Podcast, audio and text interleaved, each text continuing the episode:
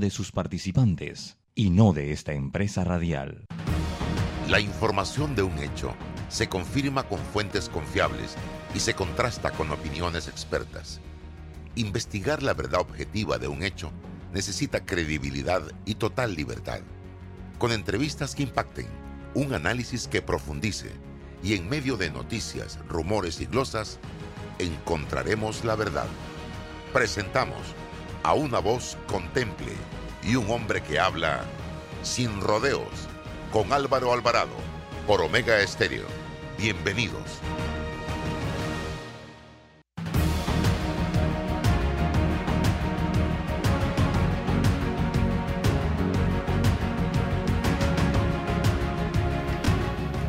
¿Qué tal mis amigos? Tengan todos muy buenos días, bienvenidos. Esto es Sin Rodeos a través de Omega Estéreo y también de todas nuestras plataformas de redes sociales. Estamos en Instagram, en TikTok, estamos en YouTube, en Twitter, en Facebook y en fanpage.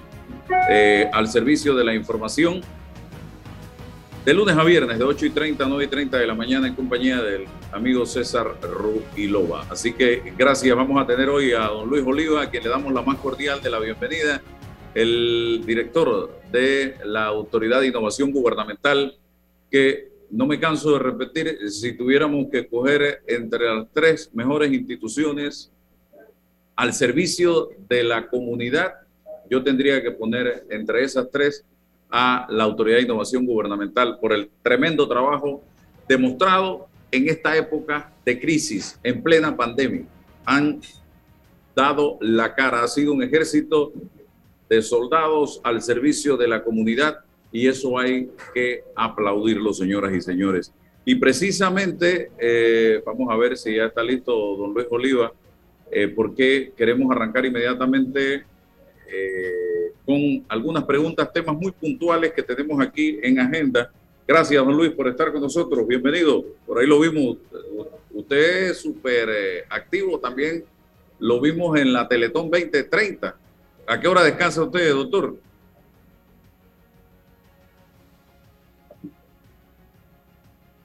No se escucha.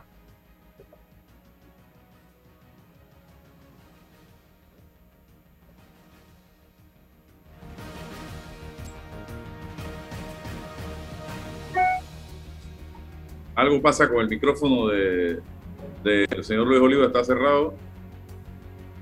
Eh, vamos a ver, no se escucha el audio. Eh, estamos en Omega Estéreo, a esta hora de la mañana son exactamente las 8.36 minutos de la mañana. También vamos a tener una plática interesante con la ministra de Desarrollo Social en breve. Se trata de María Inés Castillo. Así que vamos a ver qué pasa en casa Herrero, cuchillo de palo, César, el hombre de la tecnología hoy. Hola Álvaro, ¿cómo estás? ¿Me, escuchas? Ahora sí, don Luis, bienvenido. Me preguntaba que a qué hora descansa usted, metido en todo este tema de la Autoridad de Innovación Gubernamental y de repente me sale como miembro del Club Activo 2030. Bueno, eh, la verdad Álvaro es que eh, hay que aprovechar el tiempo y la oportunidad que Dios nos ha permitido para ayudar al país y aprovechar la energía y la juventud. Así que, y a, ti también agradecerte, porque también te vi en, la Teletón muy activo, sobre todo en esa tanda del cierre, ¿no? Así que muy contento.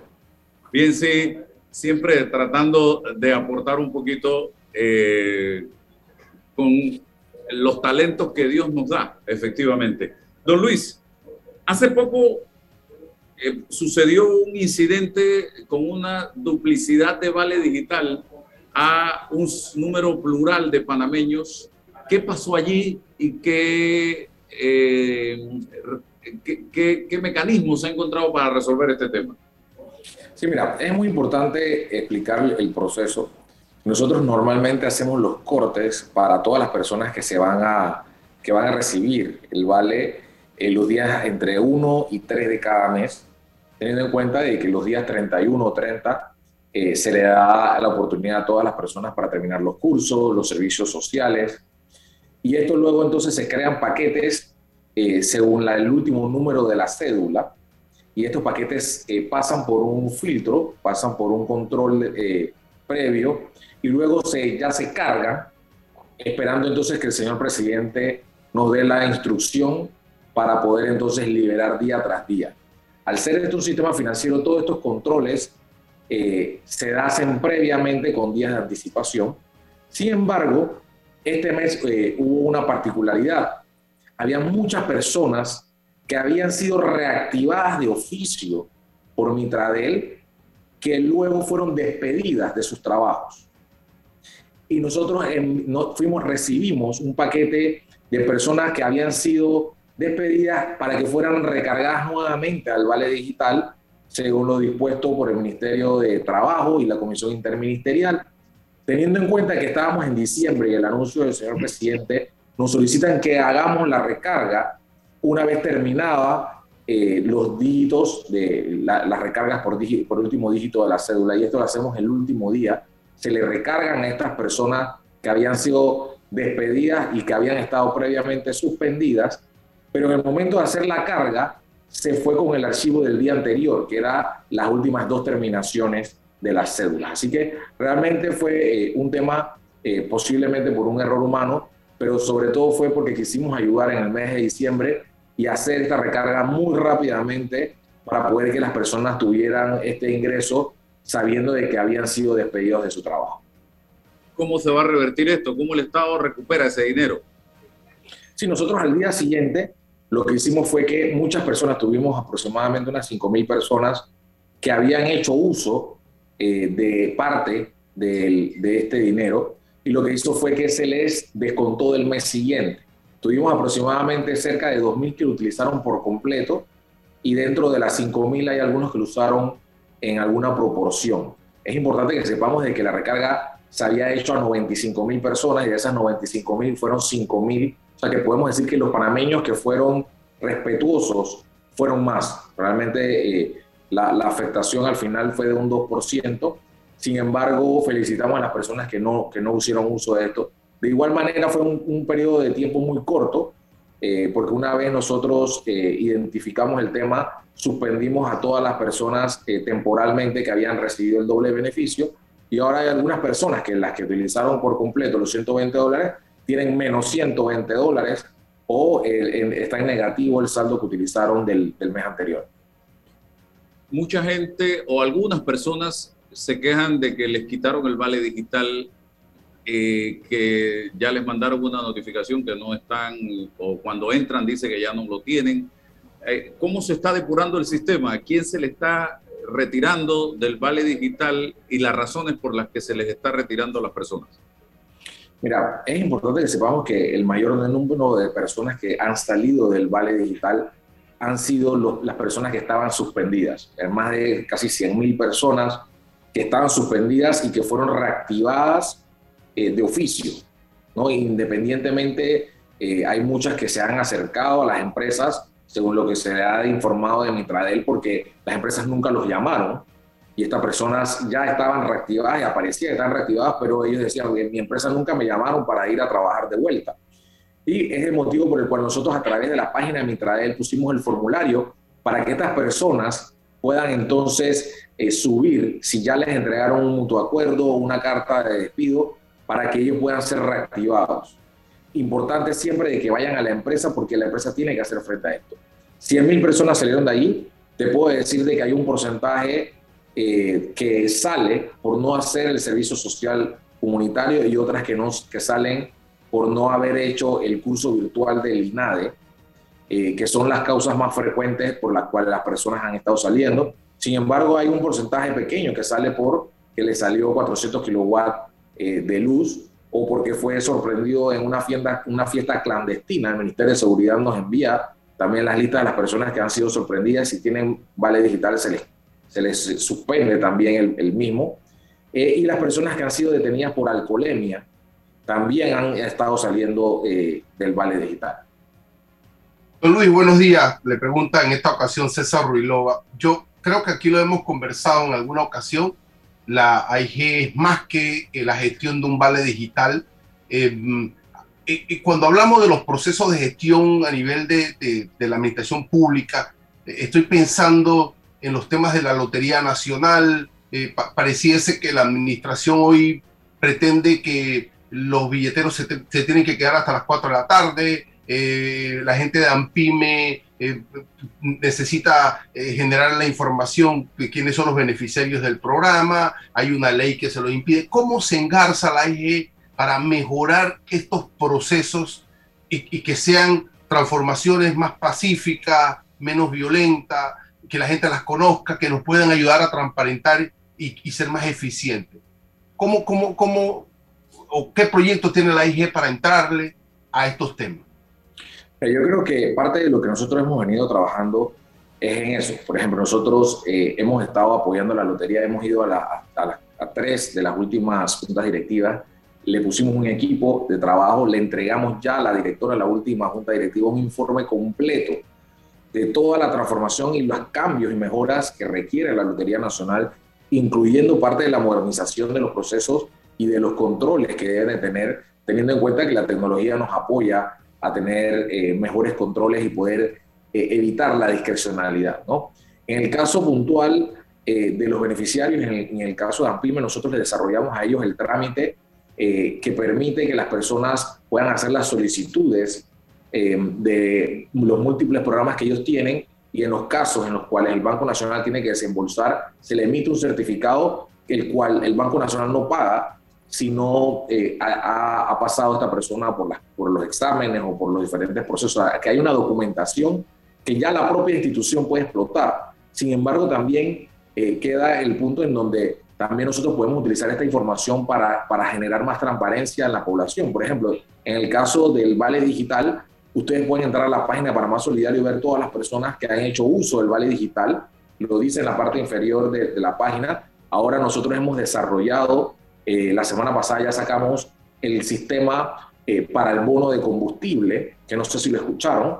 Antes eh, el bono de combustible se entregaba en papel, era discrecional hasta cierto punto. Hoy estas personas ya están en un sistema, tienen que tener su cupo al día y nosotros próximamente vamos a estar publicando las personas también, así como lo hacemos con el Vale Digital, las personas que han hecho uso del bono de combustible, porque eso, de eso se trata la transparencia. Entonces nosotros como AIG predicamos esto y que queremos de que las otras instituciones también puedan eh, cooperar y, entrar en esta transformación.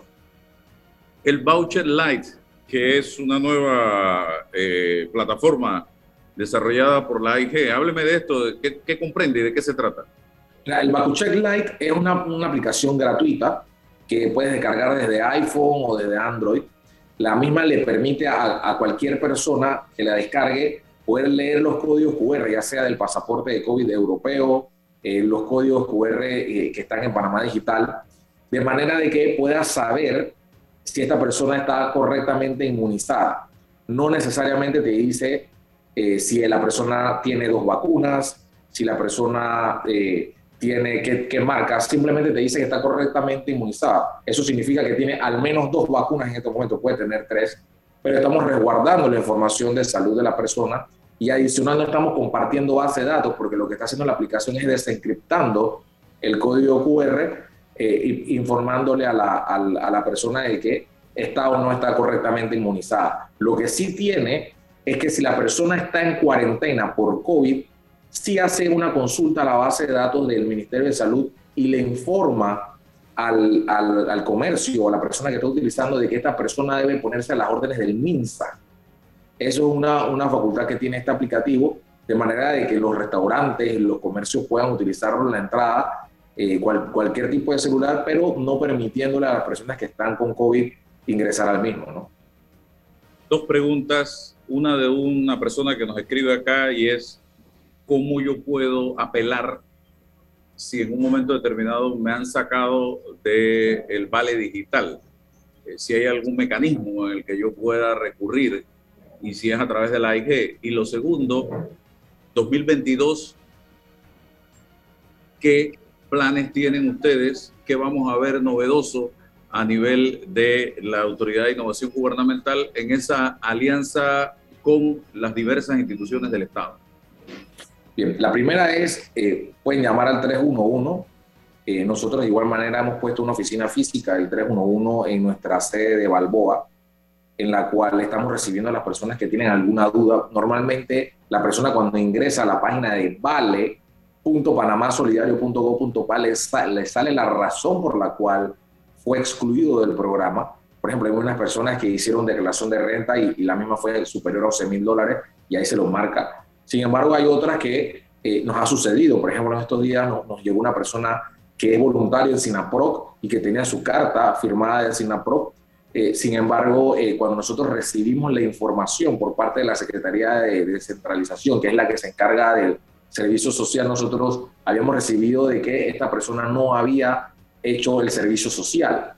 Entonces nosotros le, hicimos ese cambio porque la persona sí ya tiene una carta firmada del director de SINAPRO de que ella estaba haciendo voluntariado allá. Entonces son cosas así que se pueden resolver porque recuerden que nosotros solamente administramos la información que nos suministran tanto los ministerios como las diferentes autoridades que están eh, eh, eh, bajo el decreto de, junio, de julio de este año, creo que es el 432. Eh, otra cosa importante, bueno, ya pensando en los planes futuros, nosotros en estos momentos, como todos los años, estamos terminando nuestra agenda digital, que es nuestro plan estratégico. Mucha gente se pregunta por qué hemos podido hacer muchas cosas, es porque realmente nosotros tenemos un plan estratégico y nos ceñimos a lo que está en esa agenda. Ya en, año, en el año 2020 y en el 2021 hicimos nuestra agenda, el 2022 la vamos a sacar. Sin embargo, es importante que sepamos de que hemos estado ganando eh, terreno en muchas instituciones. Por ejemplo, estamos trabajando en todo lo que es el desarrollo para el sistema de beneficiario final eh, con el, Ministerio de Economía y Finanzas, sobre todo para, para evitar caer en, o estar en, estas listas. Estamos trabajando muy fuerte en eso para sacar a Panamá de las listas, eh, es quizás un trabajo que, que no es visto por todos los panameños, pero es un trabajo que sabemos que nos va a ayudar como país y es algo que estamos desarrollando in-house y el cual ya eh, algunos expertos, tanto de, la, de, Gafi, han estado viendo el, grandes avances que estamos haciendo en estas herramientas y ya hemos estado hablando también con las firmas de abogados.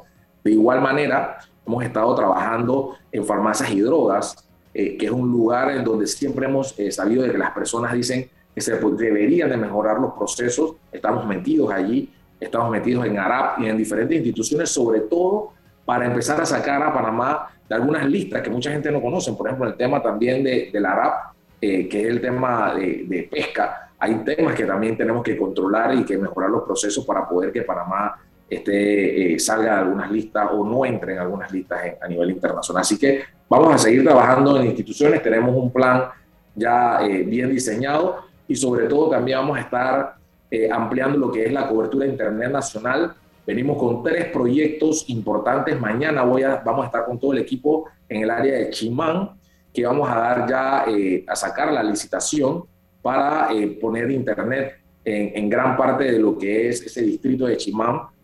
Eh, tenemos ya también una licitación para la comarca Nove, una licitación para la comarca, digo, para la comarca Enverá y la provincia de Darién. Así que esperamos que en los próximos, vamos a aprovechar el verano para inaugurar varios proyectos eh, de telecomunicaciones a nivel nacional. Cierro, don Luis, por, con el tema educación. Hoy hay como un manto oscuro sobre el futuro de las clases presenciales a raíz de la llegada a Panamá de Omicron. Se acaba de anunciar que hay 26 casos ya confirmados de Omicron en Panamá.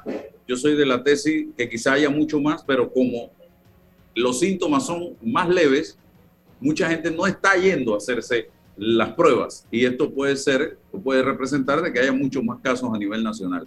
Sin embargo, la estadística oficial es esa. Pero nos estamos preparando para reforzar el tema de las clases virtuales en caso de que se haya, que tengamos que dar un paso atrás producto de esta situación. Sí, mira, y, es importante lo que mencionas si hay algo que hemos aprendido en, la pandemia es que es muy dinámico y que nada lo que tú planificaste probablemente se pueda dar. ¿no? Tenemos que estar, lo que sí estamos seguros es que tenemos que tener plan B, C y D y estar eh, con la mayor cantidad de, planes de contingencia posible. Nosotros en estos momentos estamos planificando hacer las capacitaciones para los eh, profesores y educadores apoyando al Ministerio de Educación en conjunto para que la plataforma Esther, que hemos estado trabajando para, en los últimos años para los estudiantes eh, de duodécimo y los estudiantes de media, pueda ir entonces extrapolándose para los otros niveles educativos, pero que los profesores realmente eh, puedan tener esta plataforma ya desde kinder y sobre todo de que puedan tener su libreta de calificaciones, que puedan tener sus aulas virtuales, que es algo que nosotros ahora le estamos brindando a ellos. Muchas veces lo que, lo que las personas no entienden es que lo digital tiene una analogía con lo, lo real. Entonces ahora lo que le estamos permitiendo de la plataforma que le estamos brindando a Meduca es que los profesores también puedan hasta adornar su salón con sus propios colores como lo hacen con los, salones reales. Entonces, de, esa manera creemos de que la decisión que vaya a tomar Meduca debemos estar eh, eh, con una plataforma resiliente eh, que es la que le hemos llamado Esther. Bien, muchísimas gracias, don Luis, por estar con nosotros en el día de hoy informando y le deseo éxitos en esta nueva etapa que arranca el próximo 2 de enero del 2022, que siga dándole al país lo mejor de una institución como la Autoridad de Innovación Gubernamental. Gracias. Muchas gracias y a la orden siempre, Álvaro. Bien, eh, ahora pasamos revista eh, de lo que está pasando a nivel del Ministerio de Desarrollo eh, Social. Está con nosotros la ministra de la cartera, María Inés Castillo, a quien le damos la más cordial de las bienvenidas. Eh, ministra, gracias por estar aquí con nosotros. Hace poco tuvimos la oportunidad de participar de una reunión almuerzo en donde estaba usted con su equipo de trabajo y miembros de eh, UNICEF, precisamente eh, contándonos un poco algunas cosas que desconocíamos del trabajo que se viene realizando con principalmente los albergues, la importancia de los albergues hasta dónde eh, pudiéramos estar hablando de que ya los albergues no son necesarios hoy en día y que hay que buscar otros mecanismos. Hablemos un poco, en resumen, de este tema tan delicado que eh, generó una crisis recientemente en nuestro país. Gracias Álvaro por la oportunidad. Buenos días. Mira, eh, efectivamente, creo que, eh, que, has dado en el clavo la sociedad en general y, muchos desconocíamos que los albergues eh, no son la solución al problema en el tema de protección de los, nuestros niños, niñas y adolescentes en Panamá. Este es un movimiento o, una, o un cambio en el sistema que se ha dado a nivel mundial y, y, y determina que los albergues definitivamente no son el mejor lugar para que nuestros niños, niñas y adolescentes crezcan. Y en los estudios que, solicitamos a UNICEF y RELAF, que tienen amplia experiencia en el tema de protección de la niñez y la adolescencia, nos establecen que muchos de nuestros niños que están en albergues están por pobreza. Y ya de allí nos damos cuenta que nosotros como país tenemos que trabajar en ese fortalecimiento de la familia y además de el cerrar la puerta de entrada de alguna manera para que nuestros funcionarios, eh, la familia en general, la sociedad en general, cambie ese paradigma, cambie el chip y nuestros niños, niñas y adolescentes no terminen en albergues. Un porcentaje alto de la población que está en albergues, de los niños, niñas y adolescentes que están en albergues, que están por pobreza, son abandonados por su familia en el albergue. No debería pasar. Además de eso, también mm, creo que la sociedad en general y, eh, eh, desconoce que la mayoría de los niños tienen padres y madres, o sea, no son huérfanos. La minoría, estamos hablando de un 3 a un 5% que son huérfanos y que se encuentran en albergues. Entonces, nosotros como Ministerio de Desarrollo Social, como rector de la política social de este país, nos acogemos a este llamado de cambio de paradigma, de cambio de sistema que debe iniciar con, el, con, la, con la política pública, con el proyecto de ley 567 que se encuentra en este momento en la Asamblea Nacional, y que crea el sistema de protección y garantías en niños, niñas y adolescentes para lograr esa articulación e, y, un sistema que es una deuda histórica que tenemos con nuestros niños, niñas y adolescentes de hace más de 30 años. Ya pasó un primer debate y esperamos que eh, a partir del 2 de enero se logre su discusión en segundo y tercer debate y de esta manera dar pasos hacia este cambio de sistema, además de la hoja de ruta de la desinstitucionalización que estamos siguiendo en el Ministerio de Desarrollo Social, articuladamente con la sociedad civil y con las demás instituciones del Estado que debemos velar por los derechos de nuestros niños, niñas y adolescentes.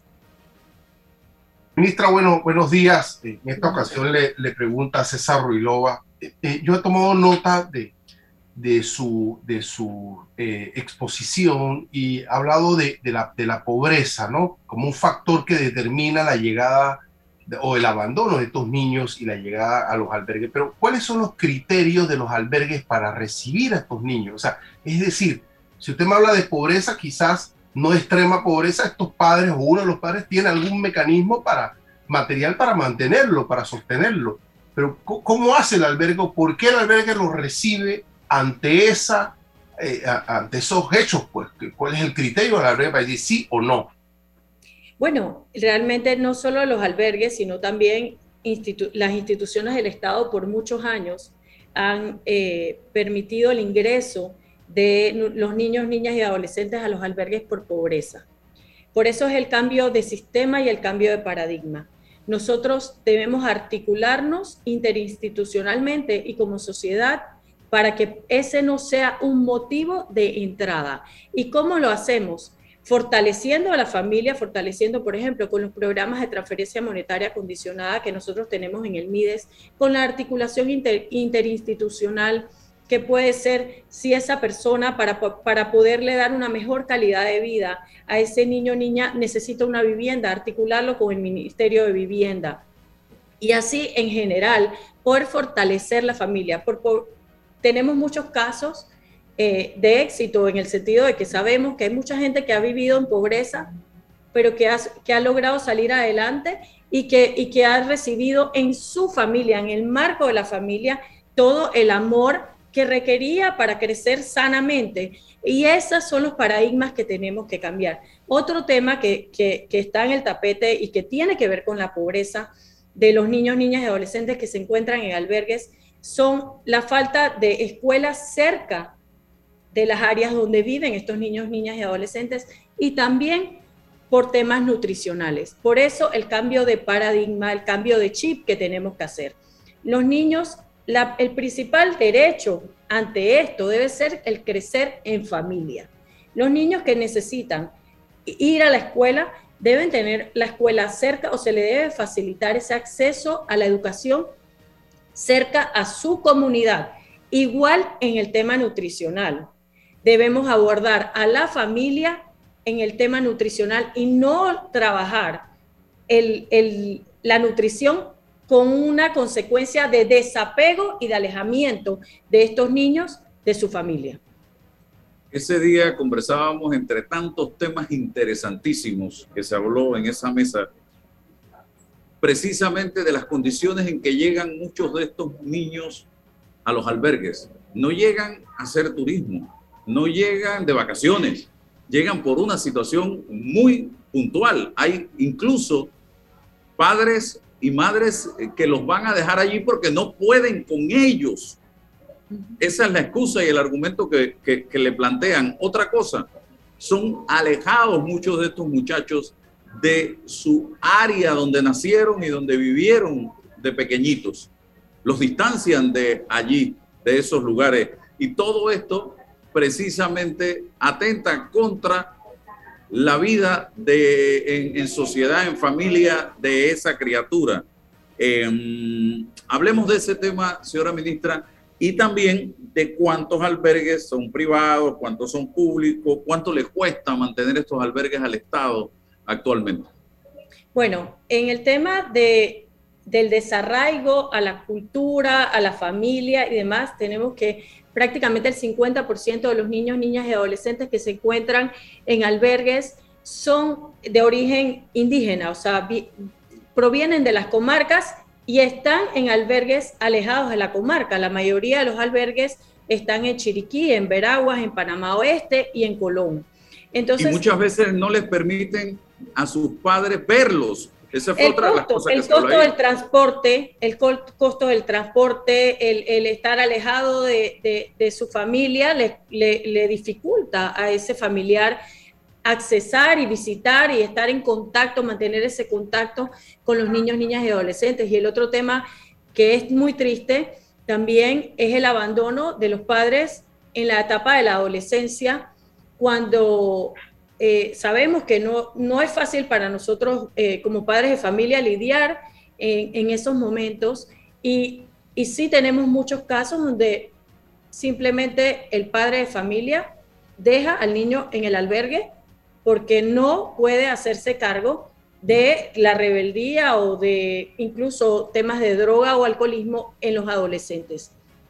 Pero en el tema, y creo que también eh, la data es importante, en, el, en este momento hay 51 albergues a nivel nacional y estos 51 albergues en su gran mayoría son administrados por fundaciones, ONGs e iglesias el Ministerio de Desarrollo Social tiene cuatro a su cargo, la mayoría de temporada escolar, y eh, CENIAF en este momento tiene tres, de los cuales eh, dos son transitorios. Nosotros como país nos debemos ir hacia modalidades transitorias temporales de albergue para lograr que nuestros niños, niñas y adolescentes Primero, si no tienen una opción en su familia nuclear, o sea, su, núcleo familiar, pasa a su familia extendida, que son sus abuelos, sus tíos, y si no, a una familia acogente o una familia adoptiva. El marco debe ser vivir en familia. Si no, si en esa transición deberían estar en albergues transitorios o temporales, no como está sucediendo ahora mismo, donde por temas del sistema se quedan por años.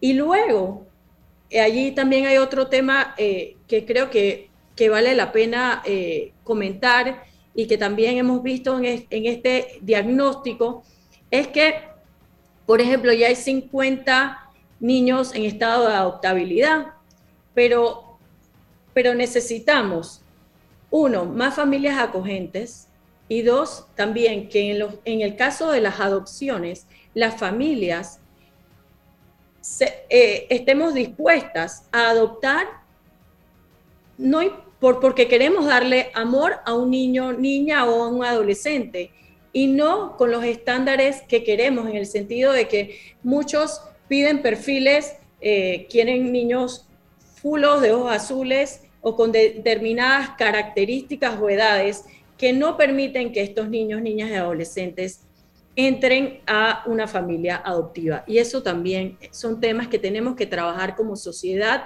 y, sensibilizar, y creo que con ustedes, los medios de comunicación, eh, definitivamente que son aliados en este tema. Ay, ministra, una, hablando de eso, del proceso de adopción, que no es nada fácil, es engorroso, es traumático también para las personas que requieren, que solicitan. Y hay una especie de narrativa eh, social de que no, ¿para qué te vas a meter en ese trámite? Mira que qué dificultoso, porque también hay que destrancar en la seguridad de quienes son los que van a adoptar, destrancar un poco el proceso, facilitar el proceso, con seguridad, por supuesto, pero también es una tarea muy pendiente a manera de observación. Pero, ministra, eh, claro. Eh, pues, solo a manera de comentario, hay un proyecto de ley en la Asamblea en discusión sobre la ley de adopciones y la ley de acogimiento familiar. Ambas leyes, o sea, en, en este momento en la Asamblea Nacional tenemos tres leyes que son importantes para un cambio en el sistema. Así es. Ministra, pero ahora los albergues son los efectos de una causa, y usted lo ha planteado, el problema de la familia, el problema de, de, de estar en riesgo, estar resquebrajada. ¿Qué programas tiene el MIDE específicamente para la familia, para ese apoyo, para ese soporte? para impactar a la familia panameña en el mejoramiento de su vida, de su estatus. ¿Qué tiene el MIDES para la familia? Bueno, nosotros estamos reforzando nuestros programas de transferencia monetaria condicionada. ¿En qué sentido? Los beneficiarios de nuestros programas entran en un seguimiento como debe ser para lograr ese fortalecimiento familiar. Además, en la primera infancia, que es prioridad de Estado para nosotros, estamos trabajando en la consejería parental en nuestros centros de atención integral a la primera infancia, que es justo en la etapa más importante donde tenemos que trabajar con nuestros niños. Y en este momento estamos trabajando articuladamente con las demás instituciones para reformar la ruta de atención integral a la primera infancia. Eso incluye a los ministerios, Ministerio de Salud, Ministerio de Educación, Registro Civil y demás, donde todos estamos reformando con incluso sociedad civil para lograr ese crecimiento sano, con disciplina positiva y demás en las etapas más importantes de la vida de nuestros niños y niñas, que es la primera infancia, que en Panamá, por ley, la ley 171 del 2020, es hasta los 8 años, de 0 a 8 años. Ministra, discúlpame eh, para que no se vaya. Ministra, los índices de divorcio, ¿usted maneja los índices de divorcio?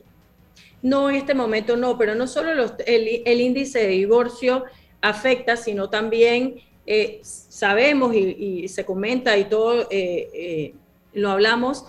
Cuando, yo, cuando hablamos de la familia, siempre digo la familia en la forma en la que se encuentre ese fortalecimiento de, sobre todo, del apego entre niños y sus padres.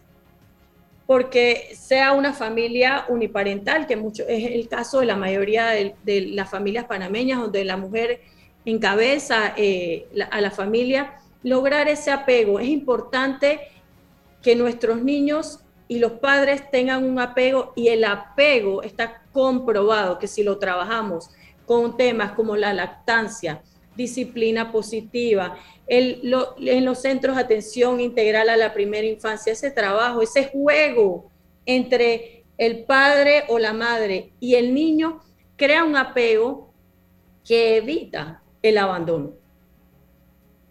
Hace poco salió información de Contraloría, si mal no recuerdo, relacionada con eh, manejos financieros de un albergue que ha estado envuelto en escándalos, en información emanada o, que ha salido en los medios de comunicación. Hábleme de eso, ministra. Y lo otro, precisamente, eh, ¿cuál es el estatus de las investigaciones que se han hecho en torno al tema de los albergues y eh, si hay ya resultados, eh, procesos que van a audiencia, en fin. Bienvenido con esa respuesta. Bueno, gracias. El, en el tema de Contraloría, el informe de Contraloría eh, de hace unos días confirma las denuncias presentadas por, el, por, mi persona y el Ministerio de Desarrollo Social a un mes de mi llegada, donde denunciamos el mal uso, el posible mal uso de los fondos del subsidio entregado a la Fundación Chilibre Panamá. Eh, este informe de auditoría de Contraloría así lo confirma y eh, está en proceso en eh, el Ministerio Público. En el tema de los casos de investigaciones en los albergues, continúan entre el Ministerio Público estos casos y el MIDES en sus facultades realiza las eh, denuncias en los temas de subsidio, en temas de abuso eh, o posibles abusos psicológicos o, de, o, físicos o sexuales, los realiza la CENIAF dentro de sus facultades. Para nosotros, en el Ministerio de Desarrollo Social, en el tema de subsidios, hemos trabajado no solo en con la Contraloría para mejorar y articular de mejor manera el monitoreo y seguimiento y estamos trabajando también en un costeo por niño en el tema de subsidios a los albergues y además de eso, en, el caso, en los casos que ha sido necesario, hemos presentado las denuncias. Bien, eh, ¿hay audiencias ¿Hay detenidos en este tema? Así es, en el tema de eh, los subsidios hay detenidos y hay denuncias también. Y juicios también. Hay personas detenidas en este momento. El tema de... Es que se habló de delitos atroces. Eh, delitos, se habló de violaciones, se habló y se habló y se habló. ¿Esto es cierto, señora ministra, que se dieron todo este tipo de aberraciones? Mira, hay, diversos, hay diversas denuncias que presentó CENIAF en el, en, el, en el tiempo, desde 2019 se presentaron más de ocho denuncias de parte de CENIAF. Eh, y te puedo decir que en lo que corresponde una, al mes de mi llegada, yo me encuentro con este, este tema de malversación de fondos, posible malversación de fondos de este albergue, y a la misma vez CENIAF me presenta la, eh, posible, eh, los posibles abusos psicológicos a los niños, niñas y adolescentes que se encontraban en ese albergue y articuladamente con el Ministerio Público presentamos las denuncias, a la misma vez hicimos los allanamientos necesarios para, eh, con el Ministerio Público para lograr eh, proteger a los niños, niñas y adolescentes que se encontraban en ese albergue. En cuanto a otros temas, se han hablado de abusos, pero la mayoría de los abusos que nos constan a nosotros eh, vienen de antes en el sentido de que vienen desde el seno de la familia de los niños, niñas y adolescentes, en la mayoría de los casos que tenemos conocimiento.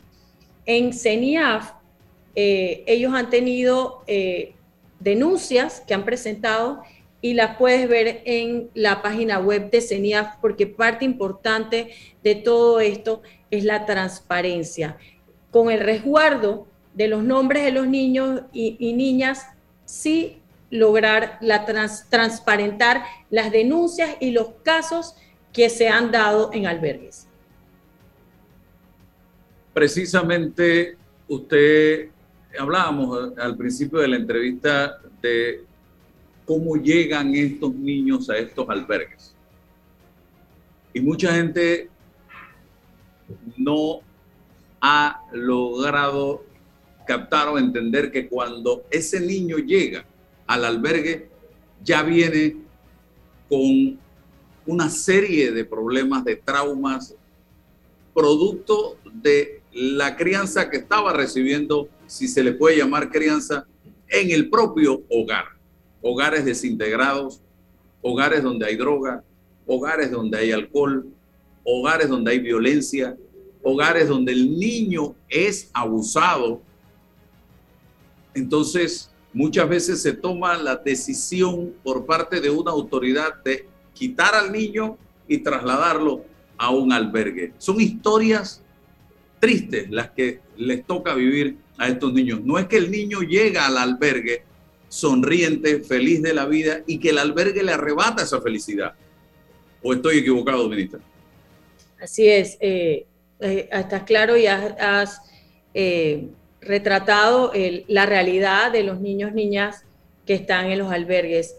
Y, parte importante de ese diagnóstico que, que, nos da UNICEF y RELAF es que muchos de los niños que están en los albergues vienen producto de abusos, incluso abusos sexuales, que a nivel mundial se da en el marco o alrededor de la familia siempre es alguien, por lo general, alguien eh, del entorno familiar. Y, parte de, lo, de lo que, no, que impacta muchísimo es que en realidad estamos castigando a ese niño y a, esa niña y metiéndolo en un albergue porque el, el que abusa continúa en ese entorno. Tenemos muchos casos que incluso los medios de comunicación se hacen eco, donde son, es la familia la que abusa de estos niños y prefieren mantener fuera de prisión y no poner las denuncias a ese, a ese abusador y introducir a los niños en los albergues. Tenemos que hacer un trabajo como sociedad en valores, en, la disciplina positiva también, que, no me cansaré de, de proponerla, porque todavía en nuestro, en nuestro chip, en nuestra forma de criar a nuestros hijos, se mantiene la, disciplina de la chancleta, y a veces lo hablamos entre broma y en serio, pero, pero está marcada en nuestra forma de criar a nuestros hijos esa eh, disciplina violenta eh, o de castigo y debemos trabajar como país en esa disciplina positiva, en, en, fortalecer la familia, fortalecer la crianza con pautas positivas. Ministra, yo no tengo muy claro eh, cómo dentro del aparataje gubernamental eh, eh, nació el MIDES como Ministerio de Desarrollo Social, no sé qué año, pero mantengo y hay un sector de la población que mantiene una idea de que el MIDES es un mero gestor de eh, la entrega de las transferencias monetarias y, bueno, eh, lo, más es que las va filtrando y va diciendo aquí no, y, nos hemos quedado como con esta figura de que el pero que el Ministerio de Desarrollo Social, o sea, eh, imagínense la función de la importancia. ¿Cómo vamos dándole músculo a esta institución tan importante en el país, conociendo los programas que tiene, el impacto que tiene, las cosas que va haciendo, que no son solamente gestionando y administrando dinero para la gente. Sí, mira, eh, definitivamente nosotros en el Ministerio de Desarrollo Social somos más que programas de transferencia monetaria condicionada o subsidios primero somos el ente rector de la política social del país y por ende para nosotros que atendemos a la población más vulnerable, pero la tenemos que atender hacia, yo lo veo de dos formas. Uno, tenemos que seguir con los subsidios y seguir con, con, con ese apoyo psicosocial y ese apoyo de repente de asistencia que requiere nuestra población y que así lo demanda por de alguna manera por el desconocimiento de cuál debe ser el rol del Ministerio de Desarrollo Social, pero a la misma vez vamos fortaleciendo nuestros programas para lograr la movilidad social y la inclusión productiva y el fortalecimiento de la familia, como por ejemplo tenemos el programa Red de Familias, donde trabajamos en estos momentos con más de 6.000 mujeres y 6.000 familias para lograr su movilidad social y que salgan de los programas de transferencia monetaria condicionada con la inclusión productiva. Trabajamos también con la primera infancia, que es la mejor inversión que podemos realizar como país. Cada dólar invertido en la primera infancia eh, eh, tiene todo el sentido del mundo porque, es el mejor dólar invertido en, en cualquier otra etapa de la vida. Si tú inviertes de 0 a 3 años, es el mejor retorno de inversión. Y nosotros lo estamos haciendo a través de los centros de atención integral de la a la primera infancia, mejor conocidos como CAIPI, elevando sus estándares, ampliando la cobertura. A raíz de la pandemia, nosotros ampliamos la cobertura de nuestros, de nuestros CAIPIs, no solo eh, en infraestructura, sino también lograr el desarrollo de, ese, de los padres de familia en el entorno comunitario que lograran dar estimulación y juegos para lograr ese fortalecimiento y vínculo entre padres e hijos a través de Mochila Cuidarte y el programa Cuidarte, que en estos momentos son referentes a nivel internacional por el lograr ampliar cobertura y ese trabajo e innovación para llegar a las comunidades más difíciles de nuestro país en, el plan Colmena y el índice de que tienen el mayor índice de pobreza multidimensional. Pero también eh, con la juventud. este año trabajamos en la política pública de juventud, realizamos consultas a nivel nacional y esperamos que en el 2022 podamos tener una ley de juventudes que es eh, también una deuda histórica que tenemos con los jóvenes de este país en lo, el tema de adultos mayores, que también es otra población vulnerable y que, y que, y que de la cual a veces no hablamos tanto, pero en nuestro país va hacia un envejecimiento. Así como ahora tenemos un bono de juventud, un bono demográfico de juventud, vamos hacia el envejecimiento y debemos trabajar como país en fortalecer el cuidado hacia nuestros adultos mayores, el fortalecimiento de las capacidades de nuestros adultos mayores. Y en ese sentido nosotros en el Ministerio de Desarrollo Social tenemos las casas de día de adulto mayor e iniciamos con la casa de día en Juan Díaz, el próximo año debemos estar inaugurándola. Y así eh, en general fortaleciendo toda la población vulnerable de nuestro país. Ministra, ya para ir terminando, eh, el futuro de la figura del albergue, ¿cuál va a ser? Eh, ¿Usted cree que van a desaparecer esta figura? Como lo dije anteriormente, debemos ir hacia que los albergues sean medidas temporales.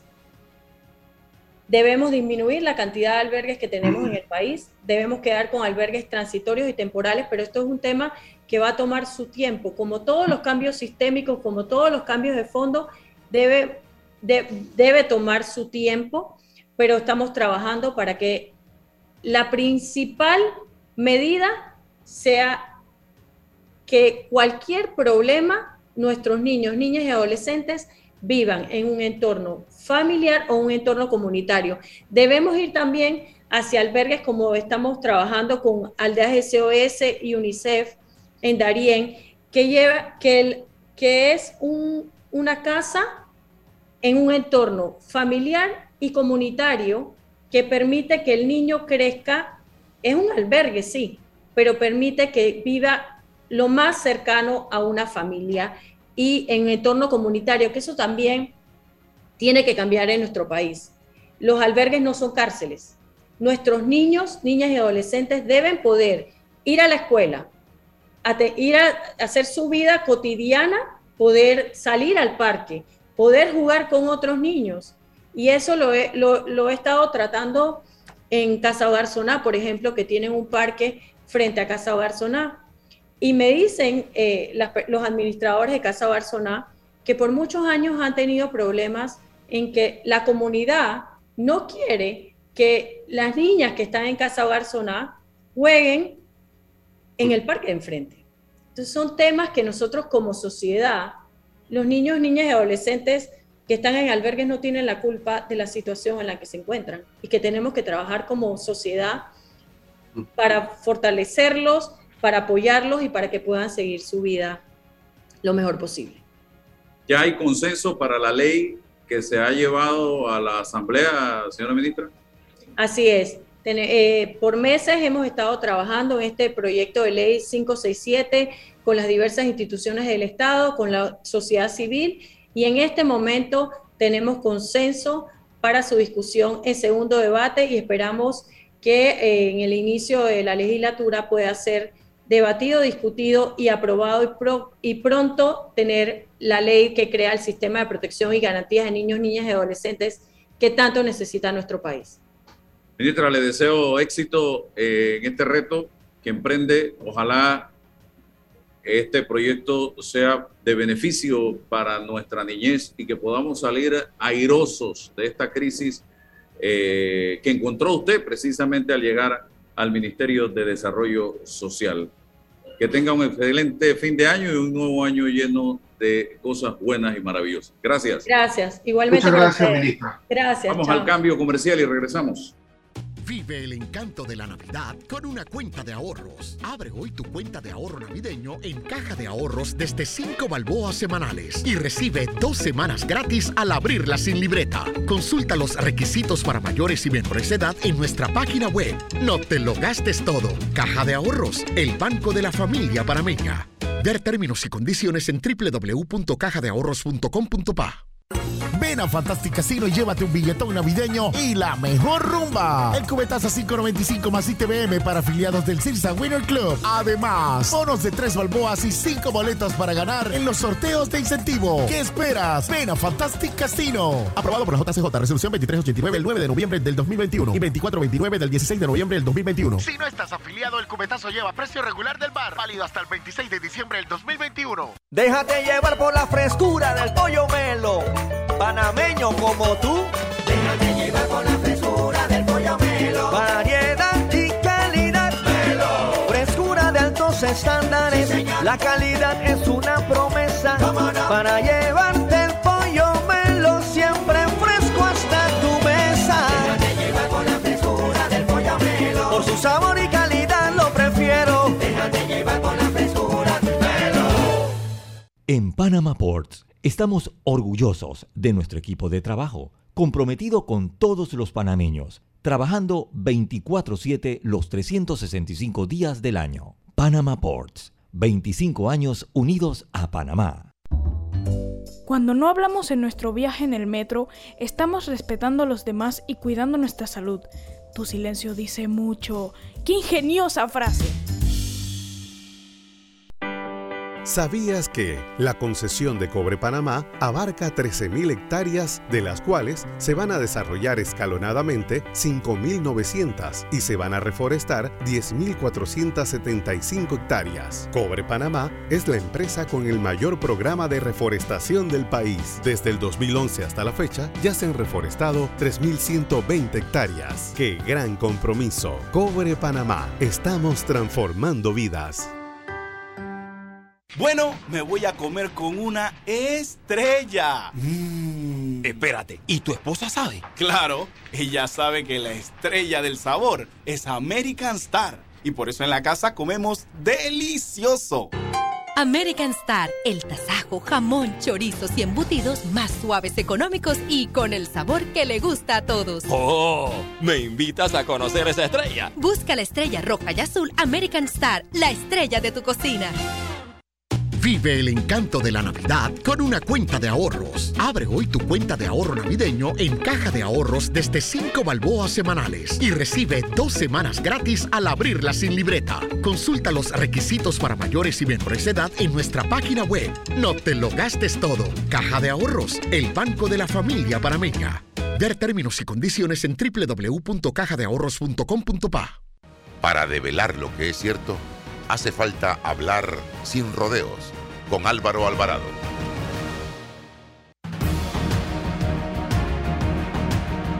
Sí, quería hablarles a los que nos sintonizan por la radio, ya lo hice en redes, que ahí veo gente aplaudiendo felices, porque según ellos Movin no logró las firmas para la Asamblea Constituyente Paralela. Señores, esto no es un tema de Movin. Señores, este no es un tema de estar felices porque él, eh, eh, eh, según los críticos, fracasaron los de Movin. No, yo no soy Movin, ni me he matriculado nunca con Movin, ni sé quién es Movin. Pero yo sí creo en la necesidad de una asamblea constituyente, de que los panameños nos pongamos de acuerdo para redactar y desarrollar un proyecto de constitución nuevo, moderno, acorde con la actualidad nacional e internacional en materia de todo, porque todo aquí anda mal. Entonces, me pongo yo a pensar qué mezquindad y qué egoísmo estar felices, pues, porque no se recogieron la firma. ¿Saben por qué no se recogieron la firma? Y hoy leía un artículo de la Estrella de Panamá, la editorial. Hay algunas cosas en las que coincido, otras no. Pero si algo coincido es que no se recogieron la firma, porque Panamá está fragmentado, está partido en un montón de pedazos, porque no hay confianza de unos en el otro, porque todo se ha politizado, porque todo el mundo tiene una agenda y el país ha quedado rezagado allá atrás, a millas de distancia. ¿Quién está pensando en el país?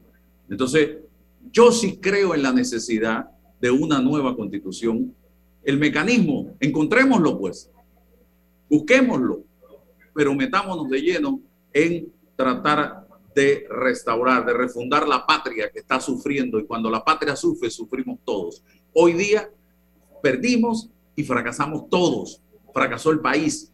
Ese es mi punto de vista, don César. Sí, eh, lo primero es, y, sabes que, te lo he pedido en privado y ahora lo hago en, público, que no podemos rehuir el, análisis de ese debate, de ese acontecimiento y de ese proyecto. Creo que tenemos que abordarlo aquí, tenemos que ampliarlo y, de salida te puedo decir que yo no hablaría de triunfos y fracasos. ¿Por qué? Porque esto es un proceso. Esto no es una meta de 100 metros o de 200 metros. Esto es un proceso que, que va avanzando, que va retrocediendo en ese camino y la historia va eh, determinando las condiciones para que avance, se paralice o se retrase. ¿no? Lo importante es eh, el pensar en un proyecto de refundación nacional, un proyecto nacional. Nos hemos quedado como sociedad sin proyecto nacional. ¿Cuál es? Quizás puede ser la refundación del Estado, la refundación de la sociedad a través de un proceso constituyente, que es eminentemente político, no es jurídico. Y como es eminentemente político, se requiere del liderazgo y de las fuerzas políticas del país. Usted no puede excluir a las fuerzas políticas porque precisamente es un proceso político, pero que debemos discutir. No como triunfos o fracasos, no como la derrota de un grupo o del otro, eso no tiene ningún sentido. Es más, es reducirlo a la mínima expresión. Esto requiere más y por ello debemos hablarlo, don Álvaro, debemos conversarlo pero con, eso, con un debate, con un análisis de altura, de, profundidad, que le sirva a la gente o no para reflexionar, para repensar cuál es su participación en este proceso. O usted se sube en el proceso o usted se queda y la historia se encargará de determinar la actuación de cada uno de los panameños en esto. ¿Queremos un mejor país? Pienso que todos queremos un mejor país. Gracias, don César. Tema para otro programa profundizar un poco más en el mismo. Nos vemos mañana si Dios nos da permiso. Saludos. La información de un hecho se confirma con fuentes confiables y se contrasta con opiniones expertas. Investigar la verdad objetiva de un hecho necesita credibilidad y total libertad. Con entrevistas que impacten, un análisis que profundice y en medio de noticias, rumores y glosas, encontraremos la verdad presentamos a una voz contemple y un hombre que habla